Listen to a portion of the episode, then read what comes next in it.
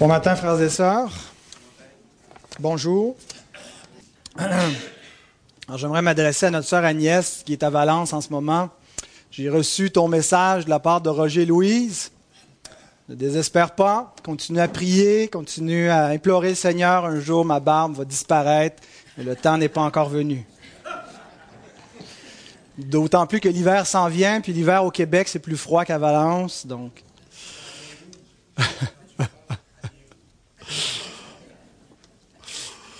Et les autres aussi, euh, les sœurs en particulier, là, qui euh, êtes mal à l'aise avec cette allure euh, de taliban. Ne vous en faites pas, c'est pas pour toujours. C'est une gloire passagère. Alors, en guise d'introduction, j'aimerais faire quelques rappels, en fait, de, examinons l'inventaire de ce que nous avons vu jusqu'à présent dans le sermon sur la montagne, euh, lorsque notre Seigneur a commencé à nous exhorter et à nous donner des exigences pour la vie dans le royaume de Dieu.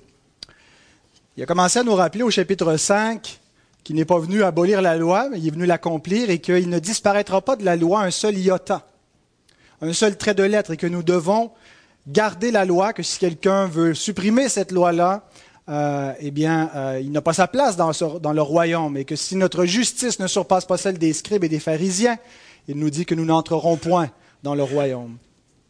Il continue en nous disant qu'on ne doit pas se mettre en colère, que la colère est similaire au meurtre, et que euh, celui qui se met en colère contre son frère lui dit des insultes lorsque la colère se manifeste, c'est pas seulement dans nos pensées, c'est souvent par notre bouche, est digne du jugement de Dieu.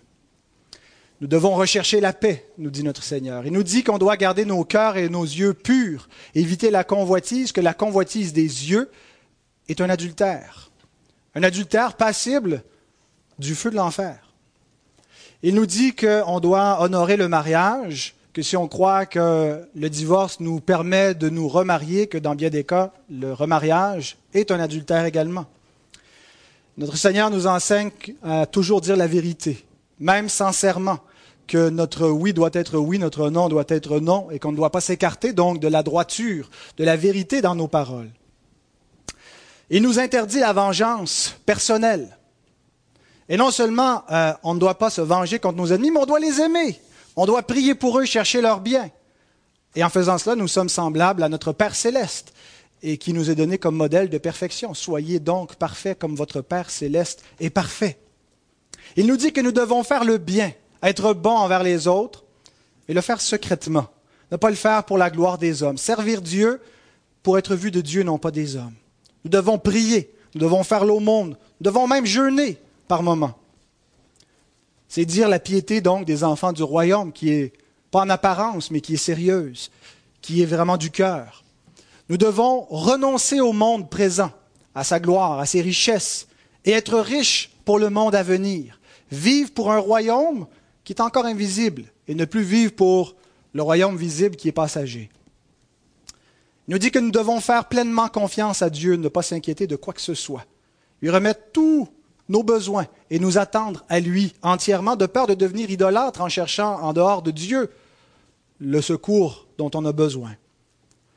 Il nous dit que nous devons vivre pour le royaume. Chercher premièrement le royaume, ça devrait être la première priorité des enfants de Dieu.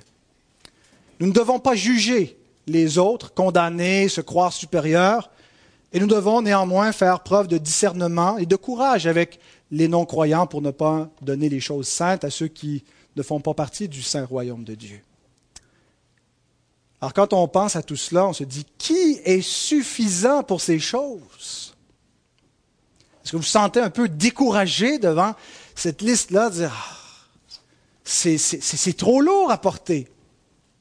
C'est un début du sermon sur la montagne. Révéler notre insuffisance et révéler notre besoin de la grâce. Nous comprenons que nous sommes devenus une nouvelle créature, qu'il y a quelque chose dans ce que Jésus décrit qui correspond à l'existence des enfants de Dieu, non pas parce qu'ils l'ont produit eux-mêmes, mais parce que Dieu l'a produit en eux par sa grâce par l'œuvre de son Saint-Esprit. Mais en même temps, nous réalisons que nous sommes bien en deçà de ce que nous devrions être, que le standard est plus élevé encore, ce qui nous fait donc réaliser notre besoin de la grâce. John Gresham Machen, qui était le fondateur de la prestigieuse faculté Westminster en Pennsylvanie, dit ceci. Le sermon sur la montagne, droitement interprété, fera en sorte que l'homme recherchera les moyens divins du salut par lesquels l'entrée dans le royaume est accordée. Le sermon sur la montagne, comme tout le reste du Nouveau Testament, conduit l'homme directement au pied de la croix. Le Seigneur nous révèle constamment dans ses exhortations notre besoin de la grâce, la grâce qui nous pardonne de ce qu'on n'atteint pas le but, de ce qu'on transgresse ses préceptes, mais aussi la grâce qui nous fortifie pour continuer d'avancer, pour aller plus avant et, et obéir davantage. Martin Lloyd Jones dit quelque chose de similaire. Rien ne me montre davantage mon besoin de la nouvelle naissance, du Saint-Esprit et de son œuvre intérieure autant que ne le fait le sermon sur la montagne. Lisez et étudiez ce sermon, exposez-vous à sa lumière. Il vous fera voir votre besoin d'une vie nouvelle et de la grâce du Saint-Esprit. Le sermon sur la montagne nous conduit à la grâce de l'Évangile comme rien d'autre ne le fait. Et donc, la péricope que nous allons voir aujourd'hui, c'est exactement cela. Après nous avoir exposé toutes les exigences du royaume, Jésus nous dit maintenant, vous avez besoin de la grâce. Alors demandez, cherchez, frappez, et vous allez l'obtenir. Je vous invite à vous lever pour la lecture de la parole de Dieu. Tiré de Matthieu 7, versets 7 à 12. Demandez, et l'on vous donnera. Cherchez et vous trouverez. Frappez et l'on vous ouvrira. Car quiconque demande reçoit, celui qui cherche trouve, et l'on ouvre à celui qui frappe. Lequel de vous donnera une pierre à son fils s'il lui demande du pain? Ou s'il demande un poisson, lui donnera-t-il un serpent? Si donc, méchant comme vous l'êtes, vous savez donner de bonnes choses à vos enfants, à combien plus forte raison votre Père qui est dans les cieux donnera-t-il de bonnes choses à ceux qui les lui demandent? Tout ce que vous voulez que les hommes fassent pour vous, faites-le de même pour eux, car c'est la loi et les prophètes. Prions. Notre Père, nous voulons vraiment te demander en cet instant la grâce qui nous est nécessaire pour comprendre ta parole, la grâce qui nous est nécessaire pour être nourris dans notre foi, notre intelligence.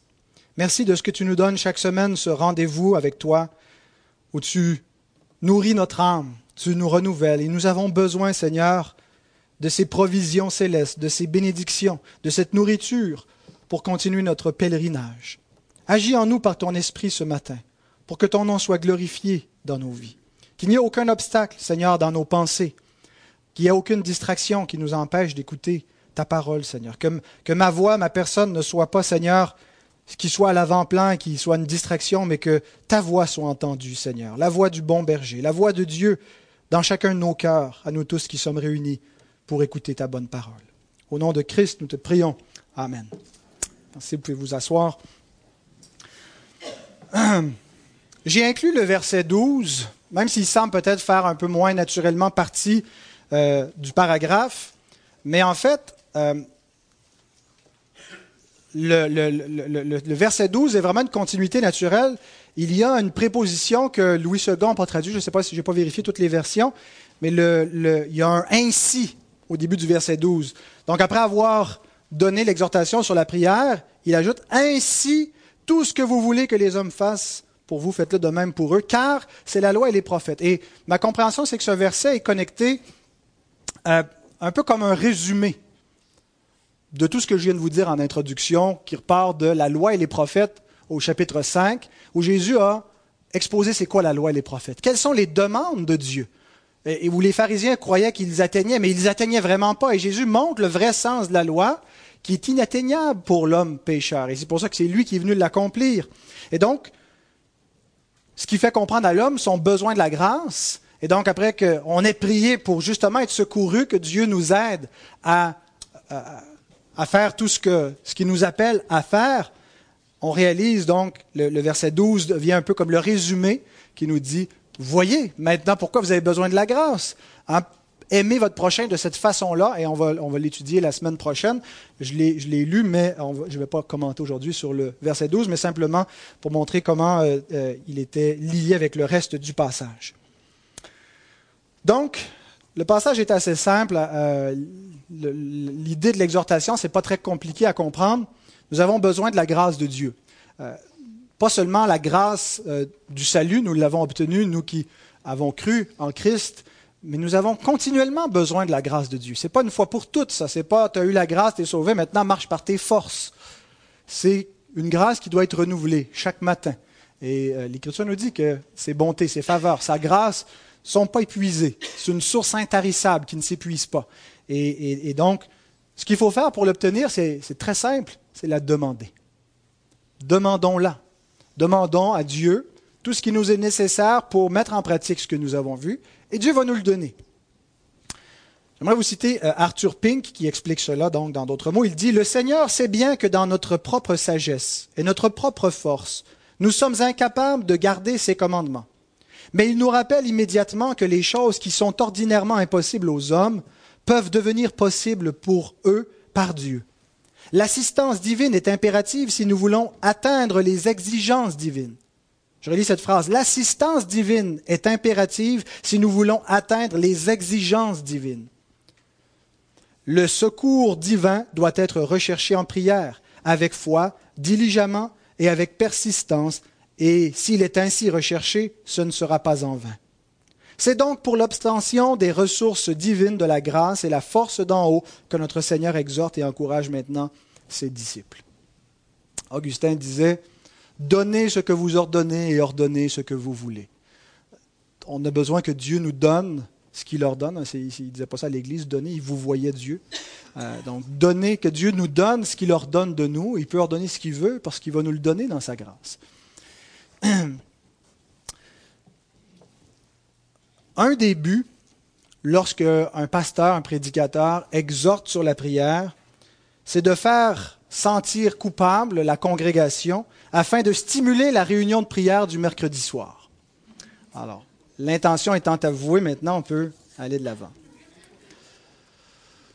J'ai deux points pour exposer ce texte. Le premier, c'est la prière fonctionne, versets 7 et 8. Le deuxième, c'est Dieu donne de bonnes choses à ses enfants, versets 9 à 11. Et ces deux points ont deux buts euh, qui vont de pair, mais qui sont distincts. Le premier, c'est de nous montrer c'est quoi notre responsabilité, quelle est notre, notre part de responsabilité, qu'est-ce que nous avons à faire dans cette œuvre de la grâce, parce que c'est une, une œuvre, même si c'est un, un monergisme, c'est l'œuvre de Dieu, mais il l'a fait de manière synergétique, où on participe, euh, on œuvre avec lui. Et euh, donc, on va voir notre responsabilité. Et la deuxième, on va voir c'est quoi l'engagement de Dieu. Si nous, on fait ce qu'on a à faire, qu'est-ce que Dieu va faire? Donc Jésus nous fait une promesse au verset 7 et 8. Dans le fond, notre, notre responsabilité est présentée sous forme de promesse, un encouragement pour nous en acquitter. Demandez et l'on vous donnera, cherchez et vous trouverez, frappez et l'on vous ouvrira. Car quiconque demande reçoit, celui qui cherche trouve, et l'on ouvre à celui qui frappe.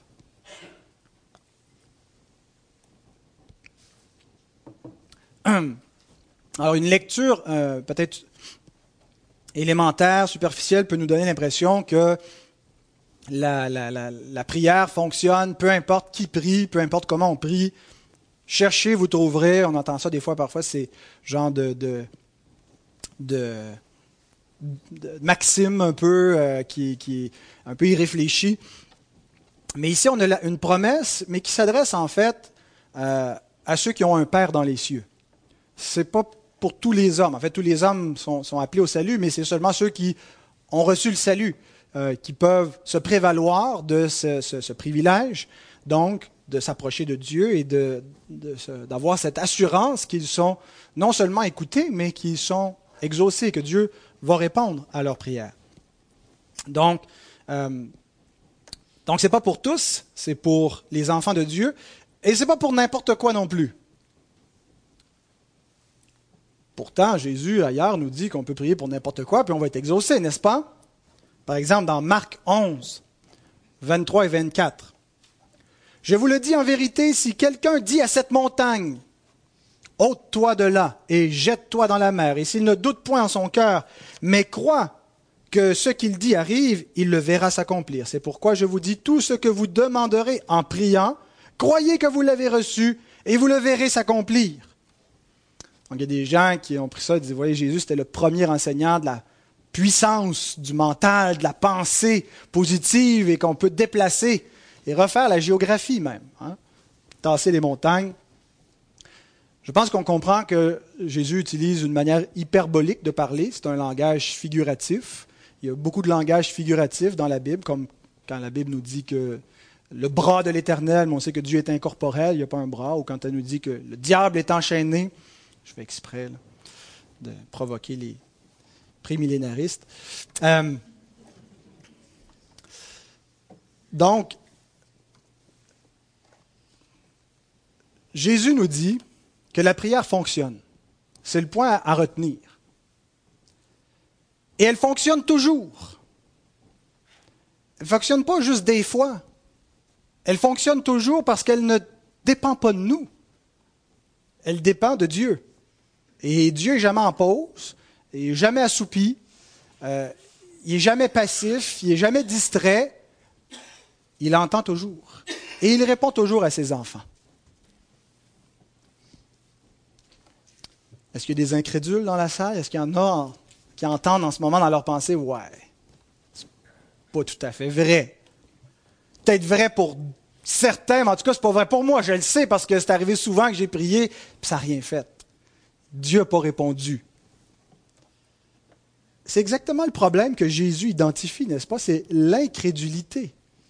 Le verset qu'on vient de lire nous parle de l'importance de la foi, l'importance d'avoir confiance en Dieu, de ne point douter dans notre cœur, de croire que ce que nous avons demandé, nous l'avons reçu, en tout cas nous avons reçu une réponse pour ce que nous avons demandé.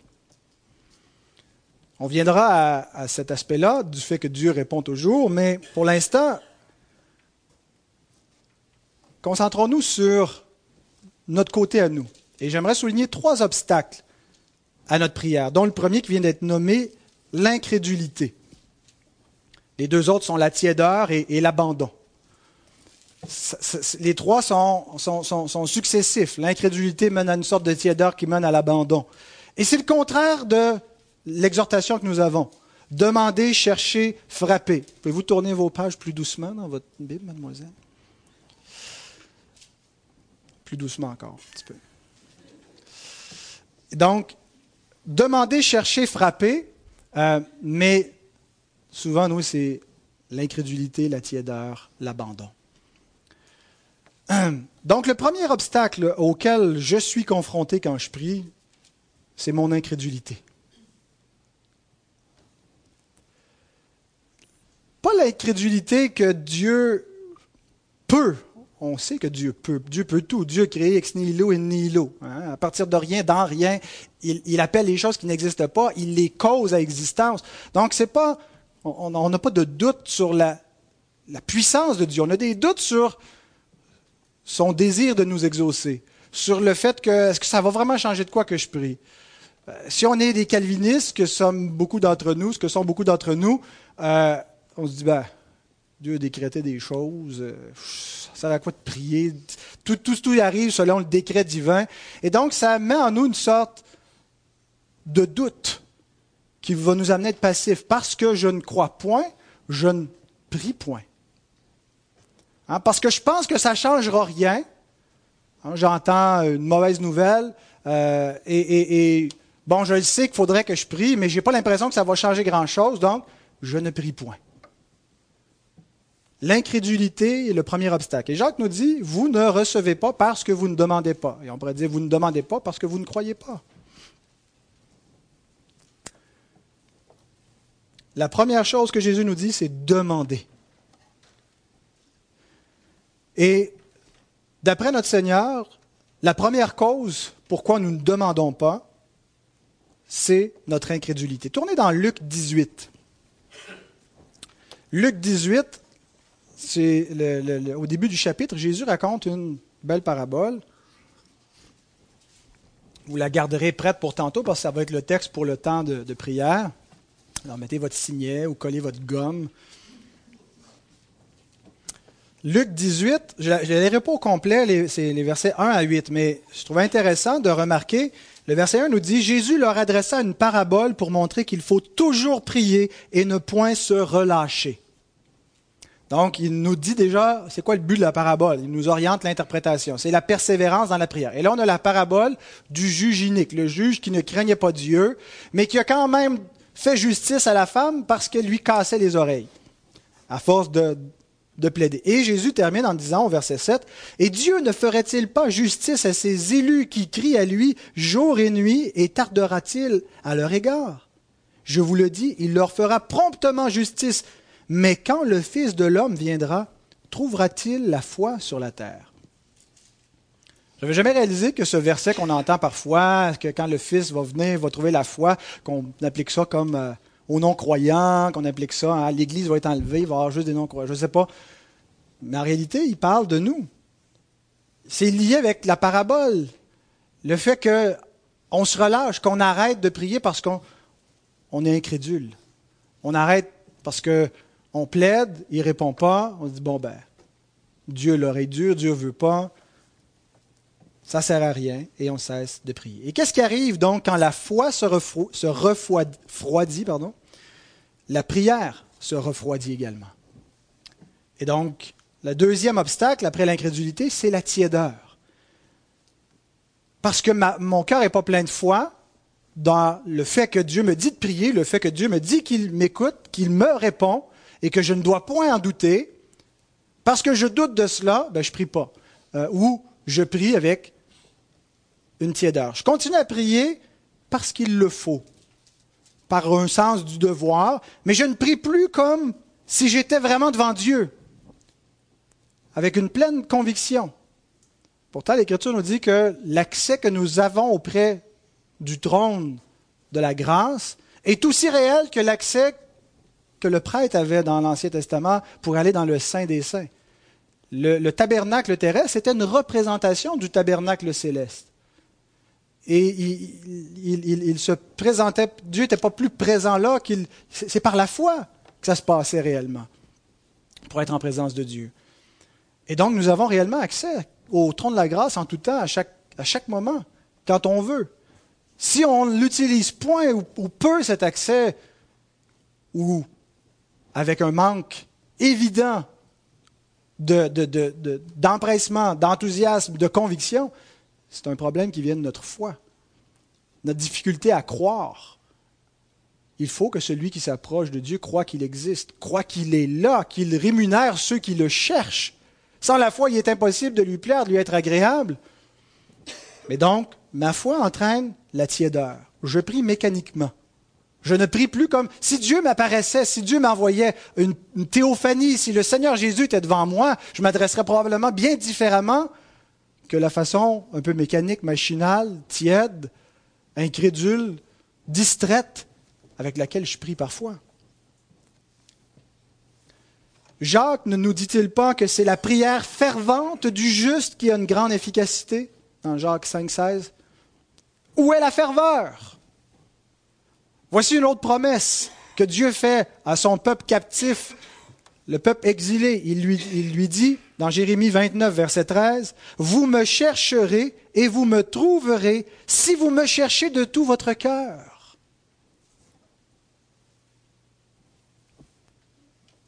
Vous savez, la différence entre une vraie et une fausse conversion, c'est grandement une question de cœur, une question de foi.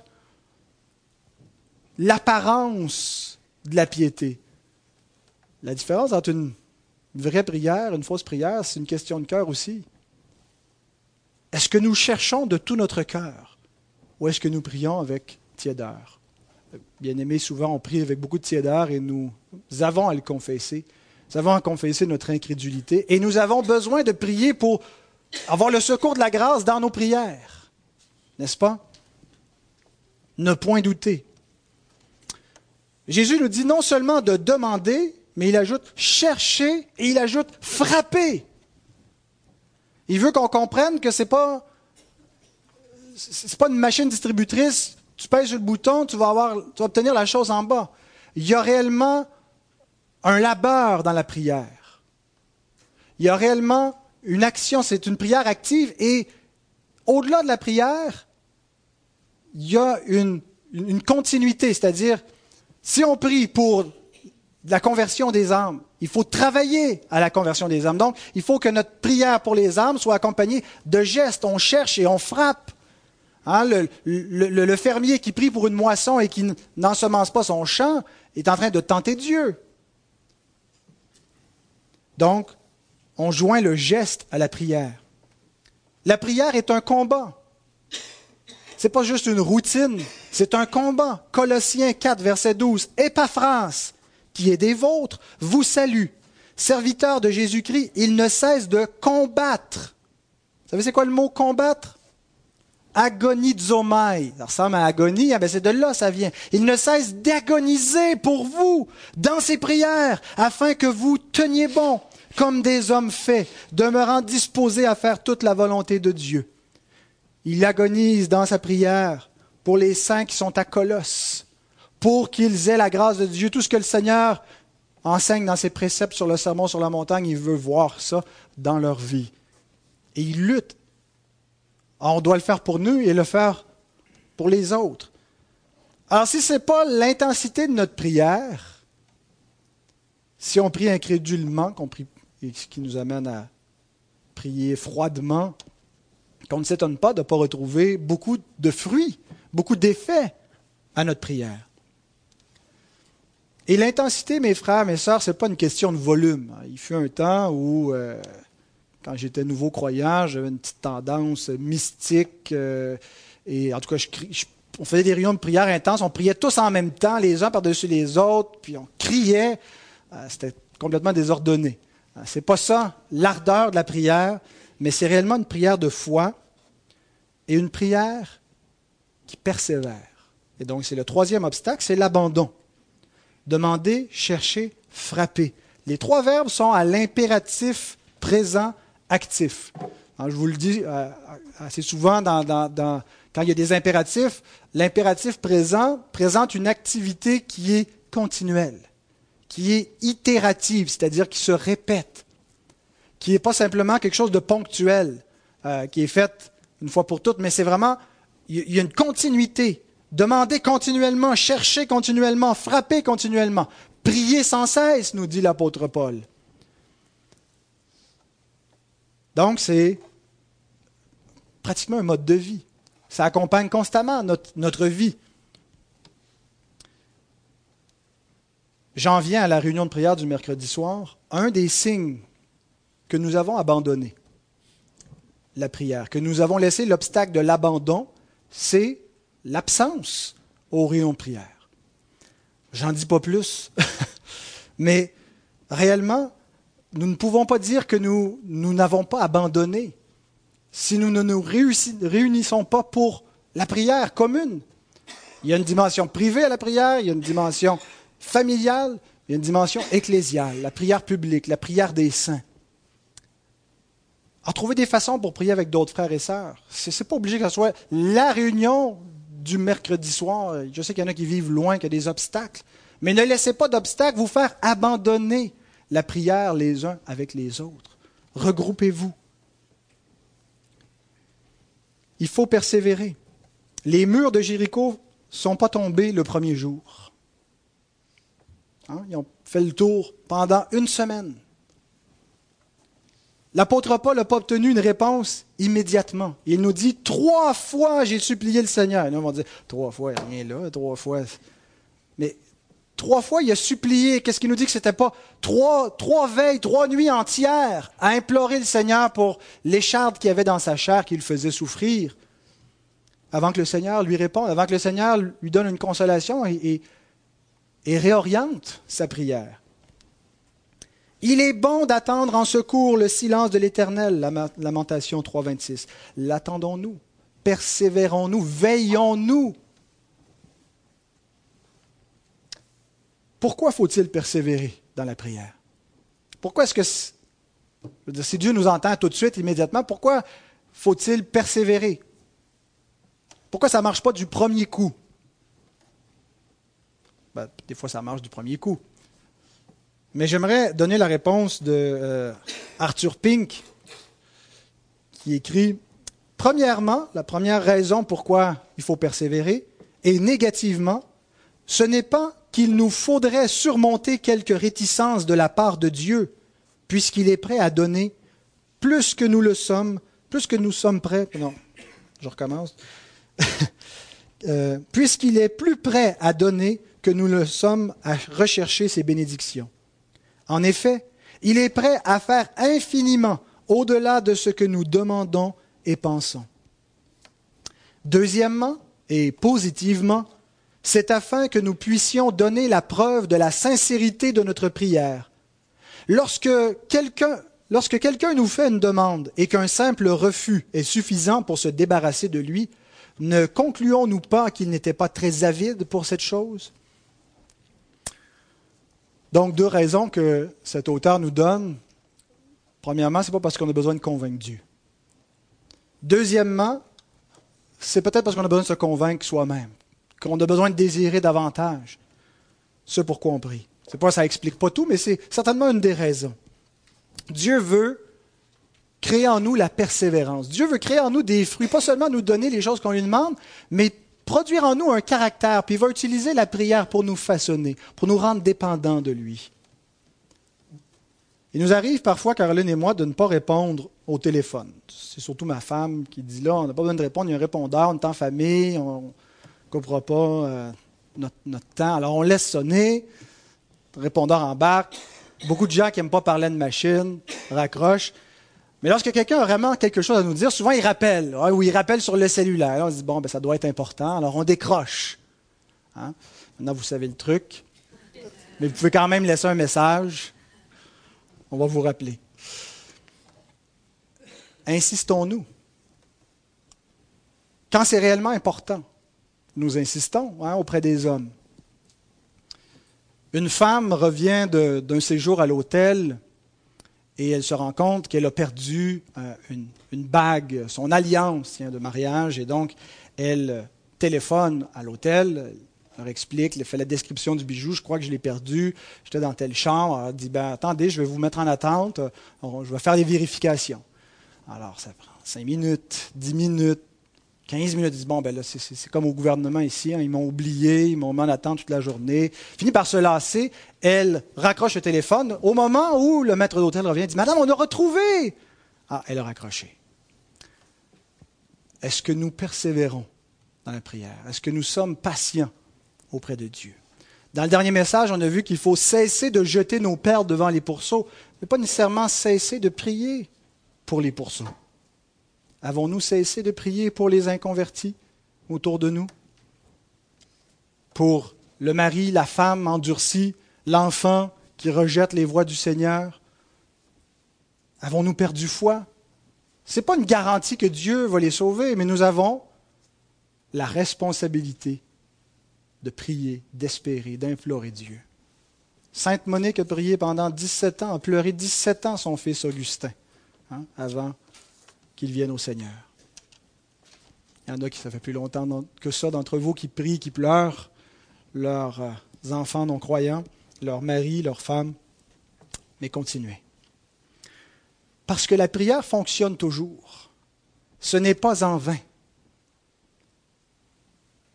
Alors ne permettons à aucun de ces obstacles, au manque de foi qui entraîne la tiédeur, qui entraîne l'abandon, ne permettons à rien de cela de nous empêcher de demander de chercher, de frapper. Maintenant que nous avons vu notre responsabilité, examinons l'engagement de Dieu. Dieu donne de bonnes choses à ses enfants, les versets 9 à 11. Lequel de vous donnera une pierre à son fils s'il lui demande du pain? Ou s'il demande un poisson, lui donnera-t-il un serpent? Si donc, méchant comme vous l'êtes, vous savez donner de bonnes choses à vos enfants, à combien plus forte raison votre Père qui est dans les cieux donnera-t-il de bonnes choses à ceux qui les lui demandent? C'est une belle illustration, un argument a fortiori, où Jésus nous dit, méchant comme vous l'êtes. En, une expression, il, il résume la dépravation totale de l'être humain. Vous êtes des créatures déchues, la méchanceté dans votre cœur, vos pensées sont méchantes et égoïstes. Et malgré cela, vous savez donner de bonnes choses à vos enfants. Oui, il y en a qui, maltraitent leurs enfants et des parents qui, qui sont indignes. Et l'Écriture nous dit que ceux qui font du mal à ces petits, mieux aurait fallu pour eux qu'ils n'existent pas. Il aurait mieux valu pour eux qu'ils s'accrochent une pierre au cou, se jettent au fond de la mer, que de faire du mal à un enfant, en particulier un enfant de Dieu. Mais la plupart des parents, on peut s'entendre sur cela, donnent de bonnes choses à leurs enfants. Même s'ils sont de mauvais parents, même s'ils sont des pécheurs, même s'ils sont mauvais. Dieu est bon. Il n'y a aucune ténèbre en Dieu. Il n'y a rien de mal. Dieu n'aime pas le mal, il n'est pas tenté par le mal. Dieu n'est que pure bonté. Il, il, a une parfaite compassion, il est plein d'amour. Comment pourrait-il ne pas donner de bonnes choses à ses enfants? Comment pourrait-il ne pas prendre soin d'eux? Comment pourrait-il être sourd à leurs prières Comment pourrait-il être indifférent à eux? C'est sûr que Dieu, on ne le voit pas, on ne ressent pas nécessairement son sentiment de compassion pour nous. On est appelé à croire ce qui est écrit, pas à se fier à nos émotions, pas à regarder nos circonstances pour interpréter si Dieu est vraiment fidèle. Dieu a prouvé son amour envers nous en donnant son Fils. Est-ce que celui qui n'a pas épargné son propre Fils ne va pas nous donner aussi toutes choses avec lui? Alors Jésus nous encourage à prier en nous rappelant que notre Père nous donne que de bonnes choses. Et j'aimerais faire trois remarques. Je conclue avec ces trois remarques. Ce n'est pas encore la fin. Là. Je dis ce conclut, là, mais ce n'est pas la conclusion. Trois longues remarques. Premièrement, nous demandons de mauvaises choses. C'est parfois nous-mêmes qui faisons de, mauvaises requêtes. Hein, c'est la deuxième raison, nous dit Jacques, pourquoi on ne reçoit pas la première. Vous ne demandez pas la deuxième, vous demandez, vous ne recevez pas parce que vous demandez mal. Demandez pour satisfaire vos convoitises. Vous priez pour gagner la loto ou pour... Peu, importe, hein, pour euh, réussir telle ou telle chose. Ça ne veut pas dire que Dieu va toujours vous refuser les choses que vous lui demandez. Mais parfois on demande mal. C'est nous qui demandons une pierre et un serpent. Alors, quand Jésus nous a enseigné de manière plus détaillée la prière dans le Notre Père, avant de prier pour notre pain quotidien, qui représente toutes les nécessités que notre âme et notre corps ont besoin, nous avons appris à prier que ta volonté soit faite. Donc nous devons apprendre à trouver la satisfaction de nos besoins en les alignant avec la volonté de Dieu. Nous ne devons pas essayer de, de courber la volonté de Dieu à nos caprices mais fléchir notre volonté à la sienne.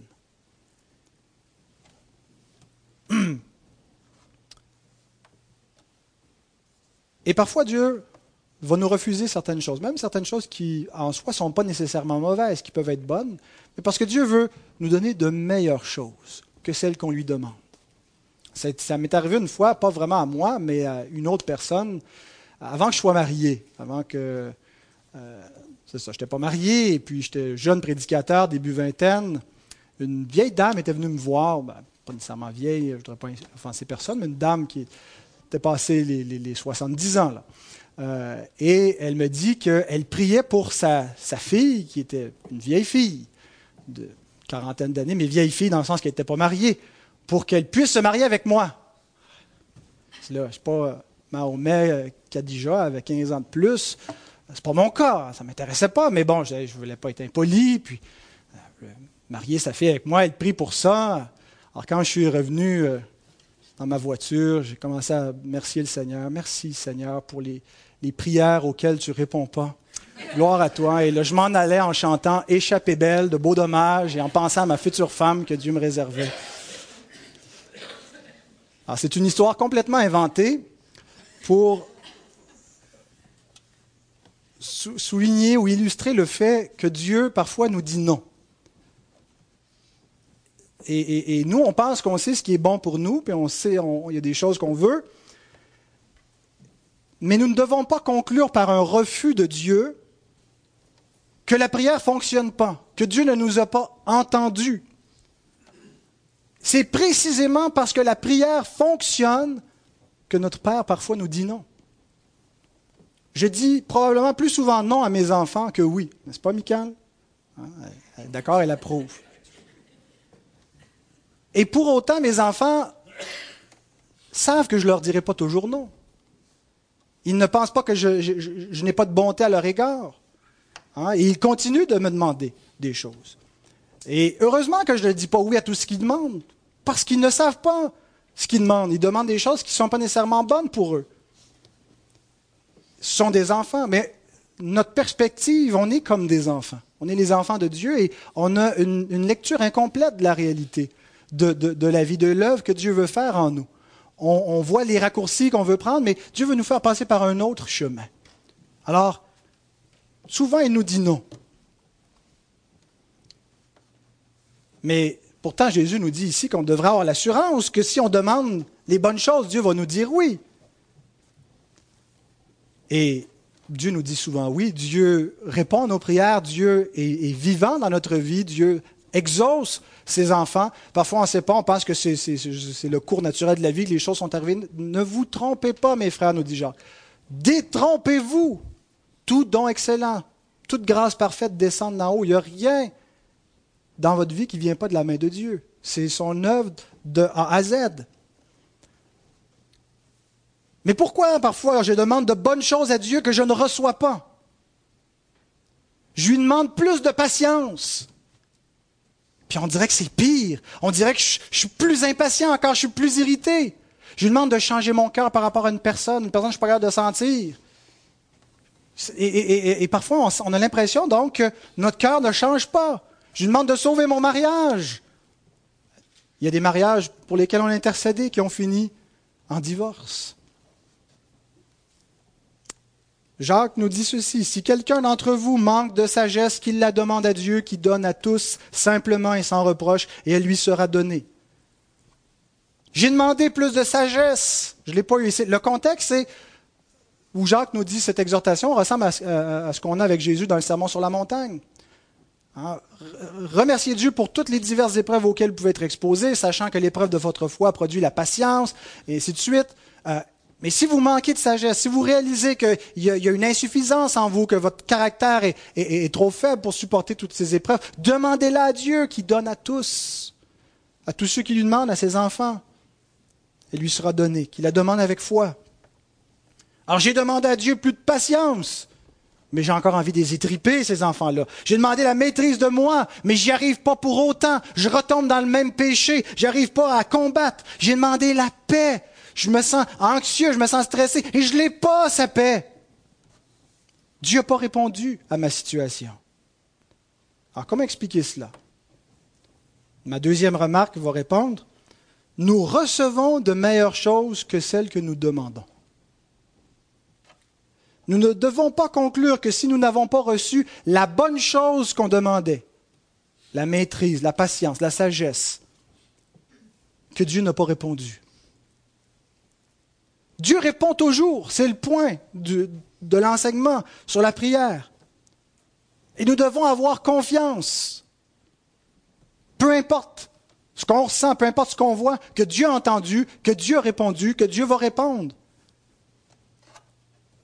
Qui est tout concours à notre bien. Mais il ne répond pas toujours comme on le voudrait. C'est ce que nous devons savoir. Il ne nous fera pas toujours passer par le chemin qu'on pensait. Romain, euh, oubliez Romain, Arthur Pink euh, nous dit ceci, je sais, ça fait trois fois que je le cite, mais il y avait euh, trois chapitres complets sur la portion que je vous prêche, donc comptez-vous chanceux que je ne vous fais pas trois messages, mais un seul avec le, matériel que j'ai lu. Tu as prié pour plus de grâce. La réponse ne peut-elle pas avoir été une augmentation de lumière? Ton cas n'est pas devenu pire qu'il ne l'était, mais plutôt tu perçois ton état de péché plus clairement qu'avant. Et s'il en est ainsi, n'est-ce pas une raison pour être reconnaissant? Tu as prié pour la grâce d'être victorieux, mais peut-être que Dieu a vu que tu avais un plus grand besoin de la grâce d'être humilié. Et s'il t'a accordé une portion de celle-ci afin de t'éloigner de l'amour pour toi-même et t'amener davantage dans la poussière devant lui, certainement c'est une preuve que ta demande n'a pas été en vain. Tu ne dois pas regarder l'humilité et la tristesse concernant ta faiblesse comme de petites grâces. Elles sont des faveurs distinctives qui indiquent que tu appartiens à une autre famille que celle des pharisiens qui se croient justes en eux-mêmes et celle des laodicéens qui sont satisfaits en eux-mêmes. Dieu nous laisse dans notre misère, bien souvent. Pas parce qu'il n'écoute pas nos prières, parce qu'il les écoute. Et il veut nous faire voir notre faiblesse un peu plus. Il veut nous faire prendre conscience davantage de la laideur de notre péché, davantage de la faiblesse de notre nature. Il veut augmenter notre sentiment notre besoin de son secours de notre dépendance de lui. Il m'est bon d'être humilié, nous dit le psalmiste, afin que j'apprenne à observer tes statuts. Alors, ça ne veut pas dire qu'on doit cesser de prier pour être victorieux, même si Dieu répond à notre prière en nous rendant pas victorieux, mais en nous humiliant. Continuons et persévérons à prier pour être victorieux, mais ne pensons pas que Dieu n'a pas répondu. Voyons que Dieu a agi c'est une prière qui, était une réelle communion et Dieu a répondu d'une autre façon et, soyons patients. Persévérons pour le fruit que Dieu nous promet. La sagesse, la patience, toutes les grâces que le Seigneur veut voir dans notre vie, qui nous sont décrites dans ce sermon, continuons à les chercher. Les moulins de Dieu moulent lentement, mais ils moulent finement, disait Charles Spurgeon. C'est une œuvre de longue haleine. Et n'est-ce pas précisément l'expérience que l'apôtre Paul a faite, je l'ai paraphrasé tantôt ou je l'ai mentionné, mais lisons 2 Corinthiens 12, 8 et 9. Trois fois j'ai prié le Seigneur de l'éloigner de moi, l'écharpe dans la chair, en l'ange de Satan qui était mis auprès de lui pour le souffleter, le frapper.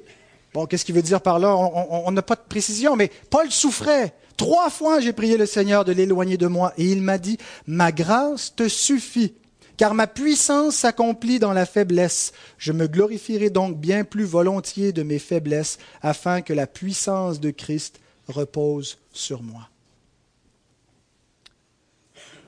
Dieu avait de meilleures choses pour Paul que celles qu'il demandait. Et donc, il nous amène à notre troisième remarque. Nous devons apprendre à demander les bonnes choses que Dieu veut nous donner. L'emphase est sur les bonnes choses. À combien plus forte raison votre Père qui est dans les cieux donnera-t-il de bonnes choses à ceux qui les lui demandent? Paul a changé sa façon de prier à partir de ce moment-là. Il priait pour être délivré, de l'éloigner, d'éloigner cette épreuve, cette souffrance. Dieu lui a changé sa perspective. Non, c'est mon œuvre. C'est pour te garder humble. C'est pour montrer et révéler ma puissance dans ta faiblesse donc, à partir de ce moment-là, il a commencé à prier différemment. Alors, glorifie ton nom dans ma faiblesse. Fortifie-moi dans ma faiblesse et que, que tous puissent voir ta puissance en moi et réaliser que si je tiens debout, c'est parce que Dieu est vivant.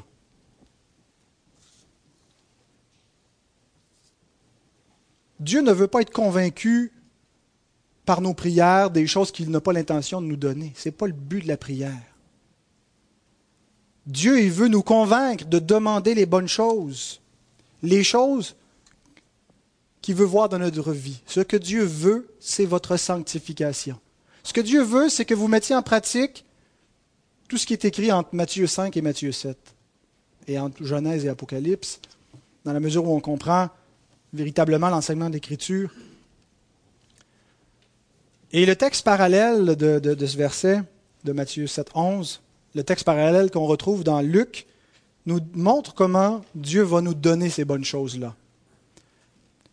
Luc 11, 13. Si donc, méchants comme vous l'êtes, vous savez donner de bonnes choses à vos enfants, à combien plus forte raison le Père céleste donnera-t-il le Saint-Esprit à ceux qui le lui demandent C'est par l'œuvre du Saint-Esprit en nous que Dieu nous donne ses grâces que Dieu va nous donner cette patience, que Dieu va nous donner de supporter l'épreuve, d'espérer encore, de ne pas devenir cynique. Hein, tu voulais célébrer ton cinquantième anniversaire de naissance en te mariant, sois patient, persévère. Ça viendra peut-être, mais de toute façon, ta consolation, c'est pas que tu vas avoir une femme ou un mari, c'est que tu as la vie éternelle. Réjouis-toi de ce que ton nom est écrit dans le royaume des cieux et cherche premièrement le contentement dans le royaume de Dieu. Trouve ta joie dans le Seigneur. Il va donner tout ce que ton cœur a besoin. Il ne te manquera rien. Ne deviens pas amer et cynique en disant Dieu ne m'a pas donné ce que je voulais. Non, change tes désirs. Attends-toi à Dieu, confie-toi en lui et attends-toi de voir ce que lui veut voir dans ta vie. Alors, prions pour la gloire de Dieu. Que ton nom soit sanctifié, que ton nom soit glorifié dans ma vie. C'est la première chose. Ce n'est pas à propos de nous, c'est à propos de lui. On est les trophées de sa gloire, on est les instruments pour glorifier son nom. Cherchons la sanctification.